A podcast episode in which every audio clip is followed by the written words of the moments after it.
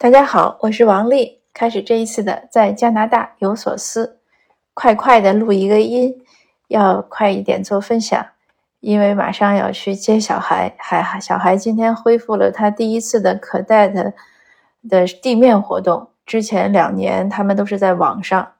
上周突然通知他们去领服装，因为原来的服装已经都小了，孩子长得快。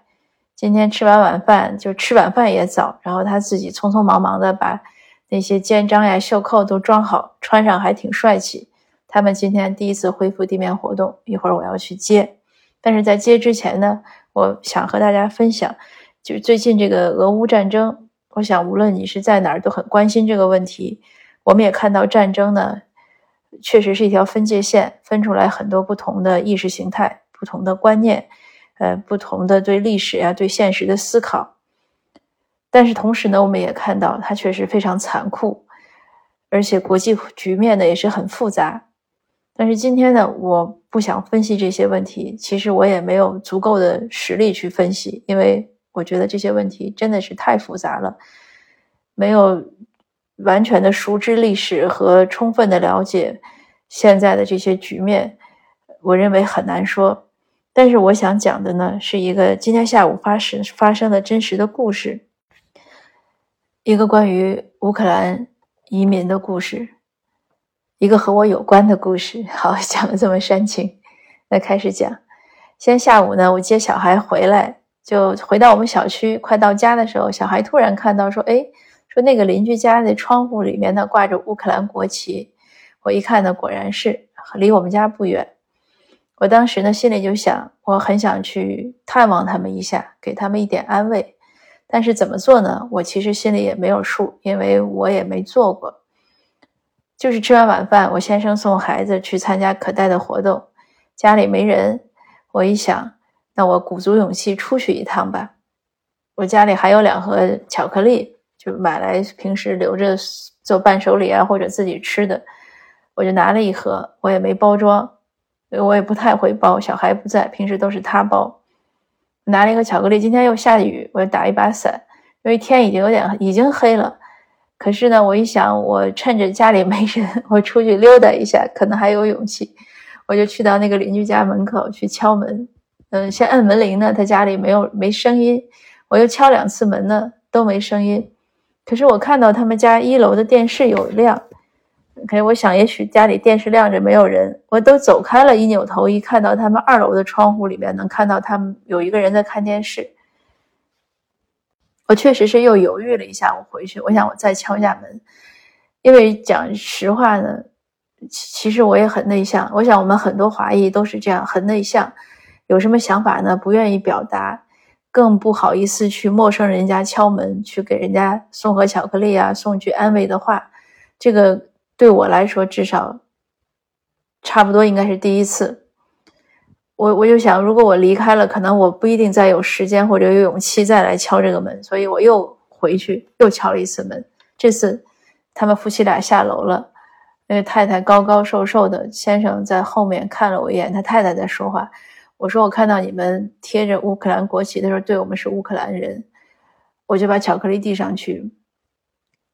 我说我知道。你们非常难过，我我我也很难过。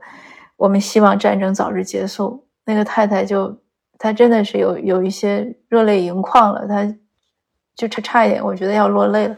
她很激动，她说：“我们真的是在 suffer，就在受难。”她说：“她的父母和她的兄弟，还有她先生的父母都在乌克兰，但是我们不知道怎么办，每天只能看 YouTube 上的新闻。”他非常感谢，他就给我做这种双手双手合十这样的感谢的动作。他说就是太谢谢他，一遍一遍的讲，我也不知道要怎么讲。我说就是挺替你们难过的，就是希望战争早日结束。那因为也是疫情，也不能有拥抱。当然我还戴着口罩，就很快，可能也就一两分钟，那我就离开了。其实这个动作呢是非常小的一个动作，就。就是就是举手之劳，离开两步，就走两步，从家里就到他家了。但是我想呢，确实能给他们带来一点点安慰，毕竟他们是太难过了这个时候。所以回来呢，我想了一下，就发了一个朋友圈，我说这个我们都是世界游走在这个世世界上，都是人生的过客。那人和人呢，多一点彼此的关怀和安慰，就是让每个人的人生呢稍微舒服一点。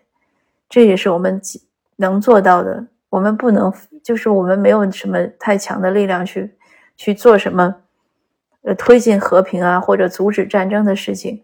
我们也没有办法让冷战缓解，或者让一些国家领导或者一些总统改变想法。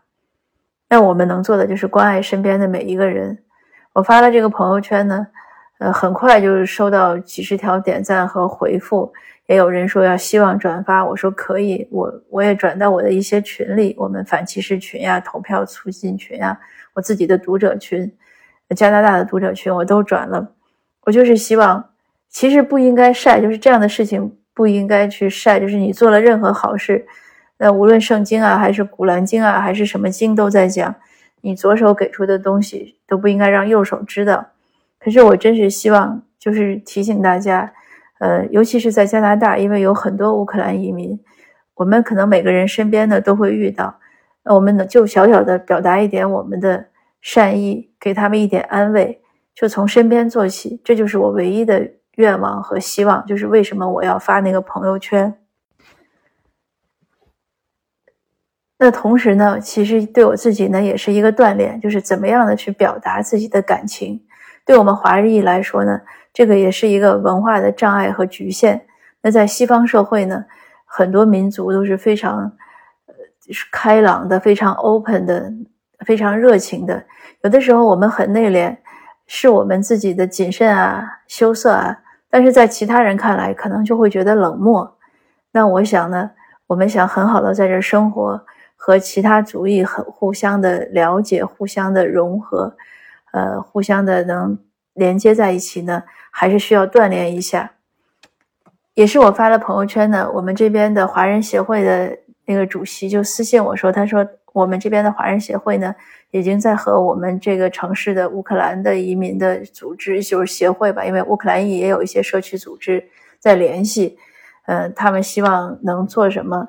那今天也是我看到另外一个大温地区很大的一个华人社团的，呃，一一个他的一个领领导人吧，他的主席也在发发圈，也在和我私信交流，说他们这些天做了什么。他们也是在联系省议员，希望为乌克兰来的难民呢提供一些资助。呃，他们不想卷入到战争。他说我们我们的捐助呢不想用在战争的处理中，我们只是想帮助难民。我看了他很长很长给我的这样的一个私信之后，我当时也是很感动。呃，我就说，我说主席啊，我说我不知道你是这么一个善于思考的人。我们我我以前总觉得你们做活动都是花样子，没想到还是挺实在的。这件事也给我一个触动和启发，就是有时候我想，可能呃，我们人和人之间、社区成员之间、社区的这些各个组织之间呢，呃，应该加强一些沟通。减少一些误会，消除一些不必要的隔阂。我们先从华人社区做起。虽然我知道我们的观念非常不一样，来源也差异很大，呃，很多很多分歧。也不要说团结吧，我们就是能互相的一些加强沟通，然后我们也尽量的去关爱其他周围的其他族裔，就是从每一个个体做起就好了。这样呢，我想。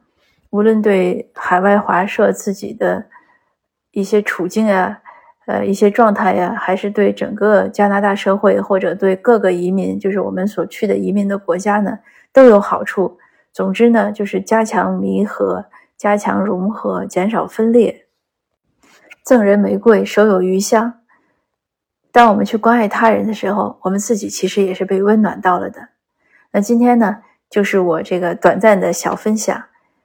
呃，谢谢大家，我们下次见。